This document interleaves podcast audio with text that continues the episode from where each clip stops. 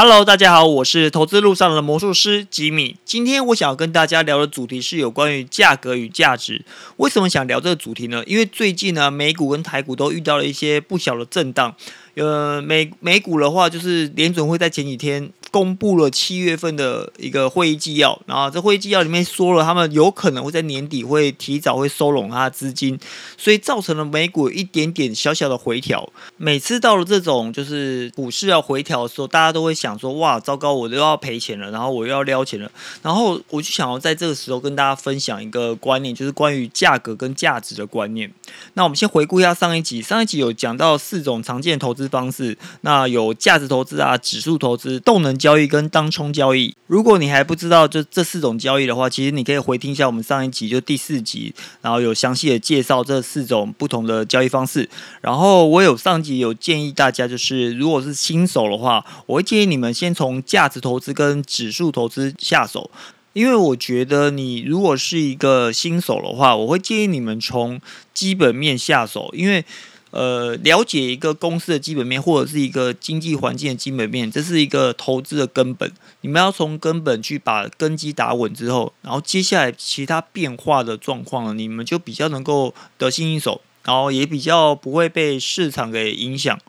然后，如果假设你熟练的话，你们可以再去参与一些小部位的动能交易之类的。刚刚有聊到，我们要从基本面开始。那我跟大家分享一个观念，这观念就是呢，我们投资的本质呢，我们要用一个以经营者角度去参与公司市场的获利。呃，你不要说我们今天是在在这个市场里面猜股价涨跌，我们不要去看那个股价价格，我们要注意的是这家公司到底是不是真的有价值的公司，就像。呃，我刚刚说了，就是我们要用一个经营者角度，我们我们可以想象一下，你现在正在一个并购公司，你想要买下这家公司，然后你要参与这家公司的一个营收跟成长，那所以你会在意的不是这家公司到底卖你多少钱，而是最主要最主要在于我这家公司到底能不能赚钱。就像你要跟人家合伙，你一定会问他说：“哎，你这个生意能够赚多少钱？”然后。他大概能够做到什么样的规模，或者是在他在这个市场里面有没有任何的一个一席之地，或是有没有任何的竞争对手？他有没有他的独特的优势？那这都是我们必须要在买这家公司之前，我们要先去了解的。你一定是先评估了这个事业、这个工作、这个这个公司可以做。生意模式是可行的，那我们才会去愿意谈下一步，就是哎，那你打算要卖我多少钱，或者是我们要用多少钱去合股合伙去做这个生意？你总不会一个陌生人跟你说，哎，我们这个事业非常棒，非常好，然后你只需要花五万块就可以做，然后你都不问他在干嘛，或者是他为什么能够做起来，然后到底能够从哪边获利，然后以及这这个事业是不是适合你的？你总不可能什么都不问嘛？你一定不可能只看价钱嘛？你一定会知道一下。呃，假设我现在要做一个事业，我要去并购这家公司，我要去买这家公司，或是我要跟人家合伙，我一定要知道这个事业到底能不能做，能够做多久嘛？所以投资其实也是一样意思，就是你要用一个经营者，也就是管理层的角度，呃，比较高的一个思维去看一下你要去买的这家公司，你可以想象。你是一家很大型的公司，然后你要去并购、并吞各个公司的一小部分，然后你就是用一个并购的角度去去思考，诶，这家公司是不是我想要参与它长期的获利？如果这家公司你完全不知道、完全不懂、完全不了解，那只是听别人讲爆牌，然后你就买了。那你只是因为它可能嗯便宜就买了，那你只是因为它可能嗯最近有回调一点，然后就买了，然后你都不知道它在干嘛。那我觉得你这样子其实是非常危险的。这也是我今天想跟大家分享的主轴，就是关于价格与价值。最后也会跟大家分享关于价值投资的五个要点。开始聊关于价格与价值之前呢，先跟大家分享一个理论。这个理论是来自于德国证券教父科斯托兰尼所提出来的。这个理论叫做“遛狗理论”。这个理论是这么说的：就像是我们一个主人在遛狗的时候，然后小狗呢会被你牵着嘛，然后有狗链，然后小狗可能会在你的前面、后面啊到处乱跑，然后有时候会靠你很近，有时候会跑很远去看看花花草草啊，或者去看其他小狗啊，然后。不管不管怎么样跑呢，最终最终这只小狗最后还是会玩累，还是会回到主人身边。那这是什么意思呢？就是主人呢，其实就像是我们的公司的价值，然后小狗呢就像是股价。我们的在遛狗当下呢，小狗可能会往前跑、往后跑、往上跑、往下跑，它可能会跑不同的方向，就像是我们股价可能会涨涨跌跌一样。然后我们主人呢，就代表了公司的价值，不管呢。小狗怎么跑，就股价怎么跑。最后呢，最后它都会跟着跟着我们的价值走。我们价值如果是不断的提升、不断往上的话呢，这个小狗呢，它的股价呢就会不断不断的往上，持续的往上走。啊，不管这只狗是往前往后，那最终最终都会回归到最根本的价值上面。所以，我们其实主要是要看。主人走的方向，也就是价值的方向，它的价值呢，以及它的方向呢，是否是正确的？我们不要去专注于股价，就是那只小狗在怎么跑，不管它往前跑还是往后跑，那不管这股价是上还是下，你要注意的是这个主人它的价值是否在正确的道路上面。如果在正确道路上面呢，我们就可以投资它，我们就可以相信它一定会让这只小狗呢不断不断的往上走。所以在投资一开始，我们要先看价值，再看价格。我们要投资前呢，先评估一下这家公司的营运状况。假设你对这家公司评估的越透彻，了解越深入，用更多的方式去佐证它，去去分析它。这样你才能够安心的持有它，然后不会因为短期的股价或市场情绪的波动，然后你就很害怕，然后就不小心把这只股票给卖掉了。所以你现在可以想一下，就是你手上现在想要买的股票，或者是你已经持有的股票呢，它是否是真的有价值的？它是否是真的在一个正确道路上面？是否真的有竞争力跟生产力的？好，那关于价值呢？我们给你几个指标好了，呃，你可以用这几个指标或这几个方向呢，去评估这家公司是否有价值。第一个呢，就是财报，也就是我们可以用量化的方式去看到这家公司最真实，它是否是真的赚钱，以及它赚钱效率有多少，然后或者是它负债有多少，那它每年发的股息到底是。用他们本业赚的钱发呢，还是用举债去发股息呢？那你可以从这边从财报里面就可以分析到这家公司的体质是否良好，以及它的营运状况是否正常。第二个呢是护城河。财报呢是代表了你公司的营运状况，然后代表你的生产力有多少，代表你的体质是否良好。而护城河呢是代表了你在这个同业市场里面，你是否具有竞争力，你是否有定价能力，你是否有议价能力，你是否有你自己的独特品牌，让消费者非买你不可，或者是你是否能够垄断这个市场。那关于护城河跟财报，我们后面会再。录个几集去专门在讲这个护城河跟财报，因为它是必须要讲的比较细一点的。然后第三个指标呢，就是未来发展，我们可以去想象一下这家公司，呃，现在营运不错，护城河也不错，然后在同业之间呢，其实它也是具有竞争力的。那这样就算是一个好公司，但是你还是要看一下它的未来发展。它的未来发展，它的展望呢？公司的管理层是希望公司往哪边走？然后你还是要观察一下，呃，是否在一个正确的道路上面？是否这个道路呢是大家可以接受的？这个市场是允许的，或者是大家未来是有可能达到这个方向的？那如果这家公司的步调呢是走太前面，或者是它的方向呢走歪的话呢？都有可能会拖累他们公司的营运绩效，让他们营运绩效呢会慢慢越来越差，甚至呢可能会不被市场所接受。所以，关于公司的未来发展方向呢，其实也是我们必须要去了解以及必须要评估的指标之一。然后第四个呢是关于产业趋势，产业趋势是什么呢？听起来跟公司的未来发展很像。那我来解释一下，呃，比如说像是以前我们用的 Nokia 手机。上一代手机呢是没有网络的，然后也只能用打字的，然后用按键式的，不像现在呢，我们有呃行动网络，然后可以用智慧型手机，就像一个电脑一样。那以前 Nokia 呢，他们没有就是。及时的转型，于是没有跟上苹果智慧手机的一个脚步，所以 Nokia 手机呢，就是它走在一个不对的产业趋势上面，它是在做一个按键式的手机。那这个趋势呢，其实慢慢慢慢被呃智慧型手机这个趋势给淘汰掉了。所以基本上呢，公司有没有在正确的产业趋势上面呢？其实是非常重要的。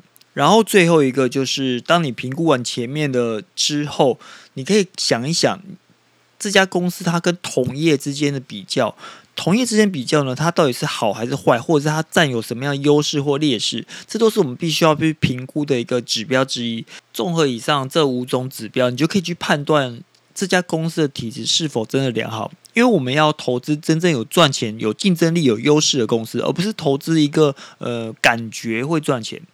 感觉有未来、感觉很厉害的公司，我们要投资有价值的股票，而也就是我们要投资一个确定性高的公司，而不要去赌一个不确定性的公司。有些公司呢会跟你讲一个很美好的未来，然后会跟你规划一个非常棒的蓝图，但是它的不确定性因素很高，因为它不确定它到底能不能做，它就只是在卖你一个梦想而已。如果你投资是投资一个梦想的话，基本上我觉得它就像赌博一样，因为它有可能会成功。但是也有可能会失败，而且失败的几率蛮高的哦。就像是很多新创产业，他们可能会规划一个非常棒的蓝图，然后会讲一个非常性感的一个计划，让你听得血脉喷张，让你听得觉得哇塞，我不投他不行了。但是有可能这种公司呢，它的不确定性因素很高，有可能呢，它的公司的一个方向呢是错的，那也有可能他们做出来东西、产品或服务呢是市场没办法接受的，或者是呢，它就算可以接受，但是它无法支撑它的获利，所以。最后，你的投资可能也是失败的。综合以上呢，所以我们不要去投资一个不确定性因素太高的公司，因为我们要降低降低这种风险，以免呢我们会很容易失败。因为你的钱没有那么多嘛，我们不能够像创投一样，创投什么概念呢？他们可以一次投十几二十间公司，但是他们只要中大概两三间。翻倍翻个几十倍之后呢，他就赚翻了。但是我们钱没那么多嘛，我们不可能像创投一样，我们丢十个公司就只中两间公司，然后期望这两间公司翻个几十倍，这是不可能的事情嘛。那这样子的风险其实对你来说是非常高的，所以我们要去选择确定性高的公司去投资它。我们要不断陪伴这些好公司，陪伴他们成长，那我们的资产呢也会跟着他们一起成长。虽然这种公司呢不会短期让你股价呢翻很多倍，然后让你感到很兴奋、很开心、很爽，但是他们股价一定会有一个很漂亮的上升趋势，然后也不会让你突然间打折再打折、腰斩再腰斩，不大可能会出现这种事情。所以建议大家不要用买乐透的心态呢去买股票、去投资公司，因为你可能会买到一个非常性感的梦想，但是你会得到一个乐透的结果。诶，我是说。归零那个结果，所以基本上呢，我们要保护我们的资产，不要让它有这种风险。然后我举个例子，嗯，好，我们这样想好了，假设呢，特斯拉就是电动车的特斯拉，跟苹果 Apple 就是你的 iPhone 手机。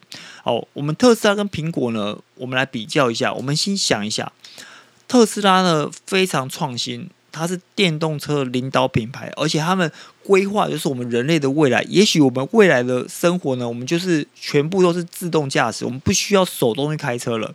好，另外一边呢是苹果 Apple 手机呢，我每一年出的大小都一样，差不多功能都差不多，那就是相机不断提升。但是挑剔一点的人会觉得说。苹果手机好像了无新意，好像每一代出的都差不多，那就是呃手机快一点点，但是这个快一点点我们又感觉不出来。那我们来想一想看，特斯拉跟 Apple，你觉得哪一个是好公司？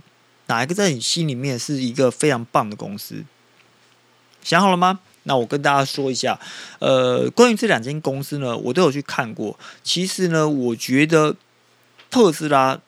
这家公司呢，其实它不算是一个非常好的公司，它呢体质并没有到非常的好，因为其实它的本业就是卖车。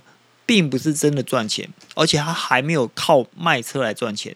他现在的赚钱呢，都是来自于他环保的补助来赚钱。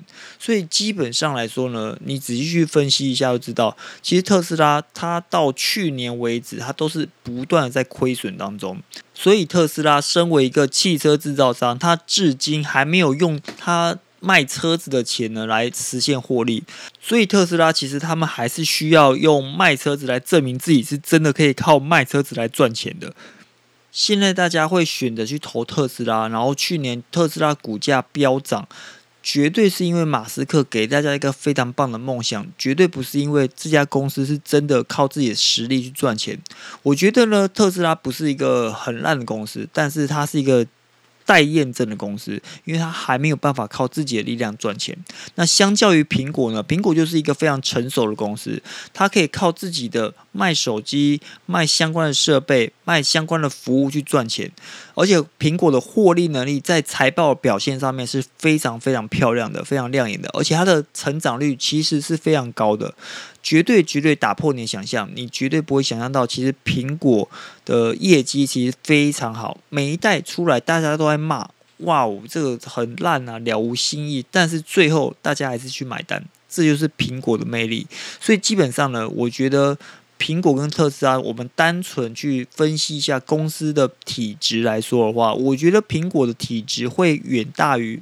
特斯拉，但是特斯拉不是说不能买啦，那特斯拉就是一个呃，大家如果喜欢、愿意支持马斯克、愿意去支持、相信这个梦想的话，你们可以去少量参与，但不要大笔资金加入，不要全部的比例全部放进去。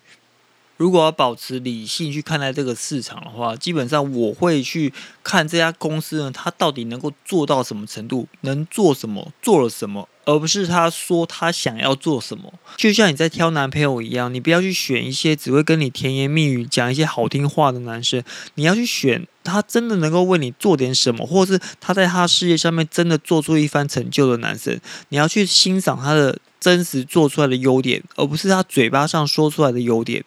你在感情上的晕船，就跟股票市场的晕船是一样可怕的事情，这是非常重要的。你必须要理性去思考，因为你在买的是一个公司股票，每一张股票后面代表的就是一家有生产力的公司，所以其实你是在投资买这家公司，而不是只是看数字上面的变化。所以基本上我们不要落入价格的陷阱。那我举个例子来说，什么样价格？什么叫价值？比如说，像我假设我们要创业，我们在同个地段、同个地点的话，呃，娃娃机店跟饮料店，请问各位，你们会想要选哪一种？当初呢，娃娃机刚起来的时候，很多人都觉得很好玩、很有趣，去逛街、去吃饭，然后都会顺手去玩一下。那时候呢，在各个商圈呢，雨后春笋般的不断的开娃娃机店，而且越开越大，越开越豪华，还有连锁的哦，非常厉害。当时呢，很多人都会说：“哎，你要不要来？”做个娃娃机的场主或台主，这不错，一个月只要花几千块钱，你可以认养一个机台，然后可以赚到多少钱？很多人因为这个金钱就是很容易入手，因为很便宜嘛，就几千块就可以创业了嘛。然后你就会觉得说，我有一个事业了，这个事业就是娃娃机。但是有没有想过，这个娃娃机店它的基本面如何？它到底真的有生产力吗？它能够维持很久吗？那你都丢这个钱，丢这个时间，你花这么多精力在上面，你真的能够赚到相对的报酬吗？其实我相信啊，短期内它都是可以赚到的，但是拉长时间走，你的人生毕竟很长嘛，你不可能永远都在短打嘛，你一定要寻求一个比较稳健、长期的一个策略嘛。那娃娃机店绝对不会是，因为你现在就看到了很多娃娃机店根本就没有人要进去玩。而且娃娃机店基本上来说，现在就是。我觉得就是有点像以前蛋挞的风潮一样了，就慢慢就没落了。那另外一个饮料店呢？你如果在同一个地方开饮料店，诶，那就不一样咯。饮料店是一个有基本需求的，每个人只要逛街累了、渴了、热了，他们都会想要去买一杯饮料来喝。虽然开一间饮料店呢，你可能要需要花到几百万，而且前期呢，你还需要花很多时间去设计你的饮料店的风格，以及你的茶品，然后设计你的菜单。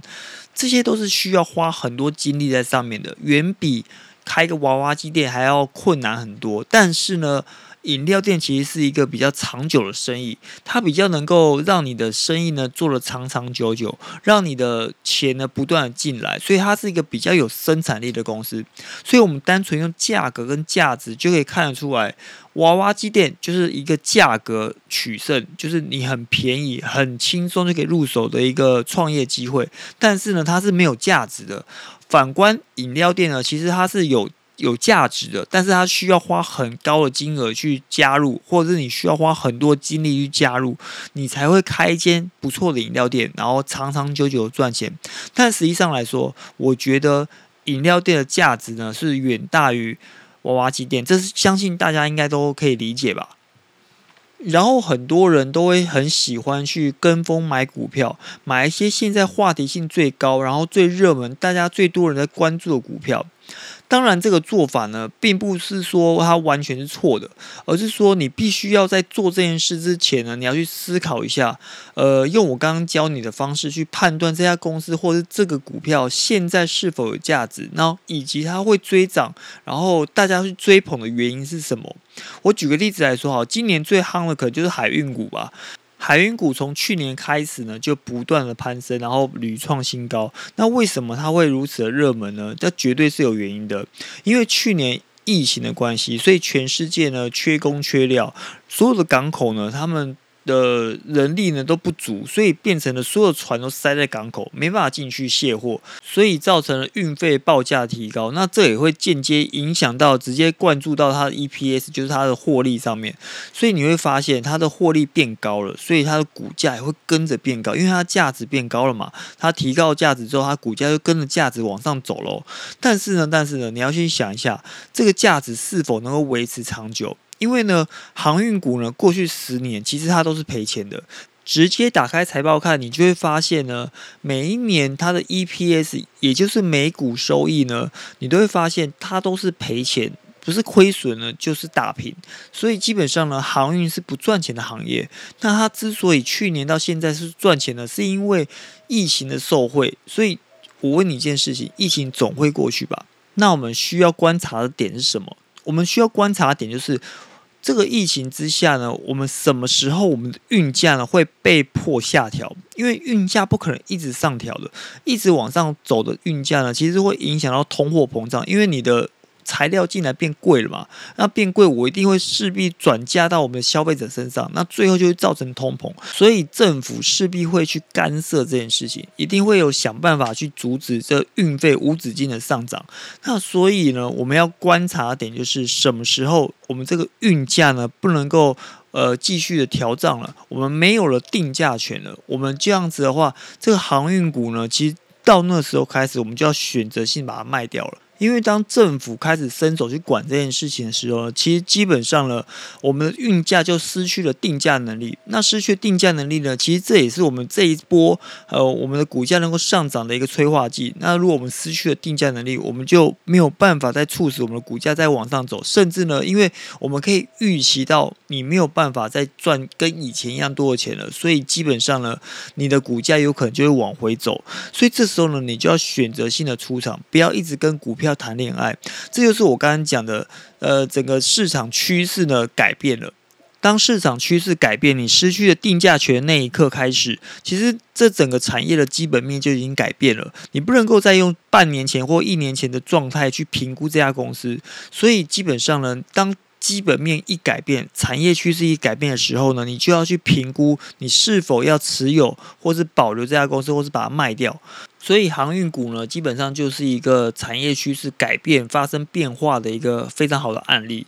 你必须要思考，你进场的时候它的原因是什么？这个原因你要去了解它，因为这原因呢，就一定是你出场很重要的一个根据。这个原因如果消失的话，就是你的基本面改变的话呢，你就必须要选择是否要启动你的退场机制。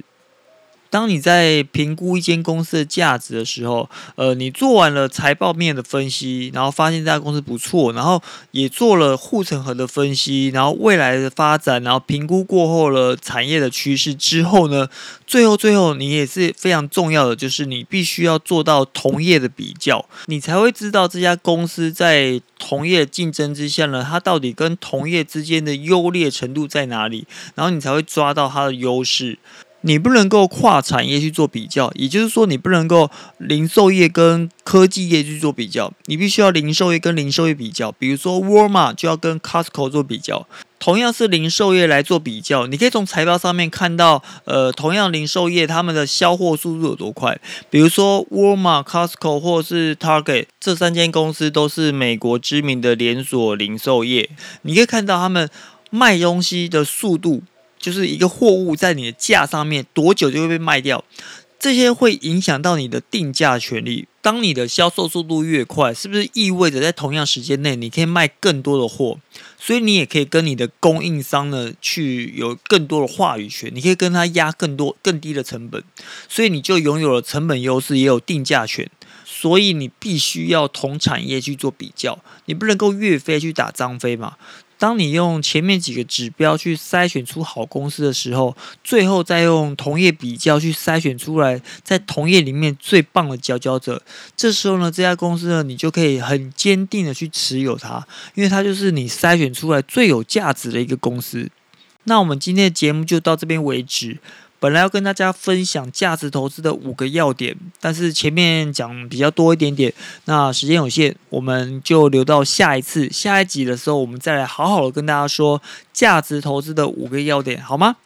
那我们就回顾一下今天讲的，今天教大家怎么样去分辨价格与价值，这是非常重要的事情。然后你要分辨价值呢，你可以透过几个指标，第一个呢是你要透过财报的分析、护城河的分析。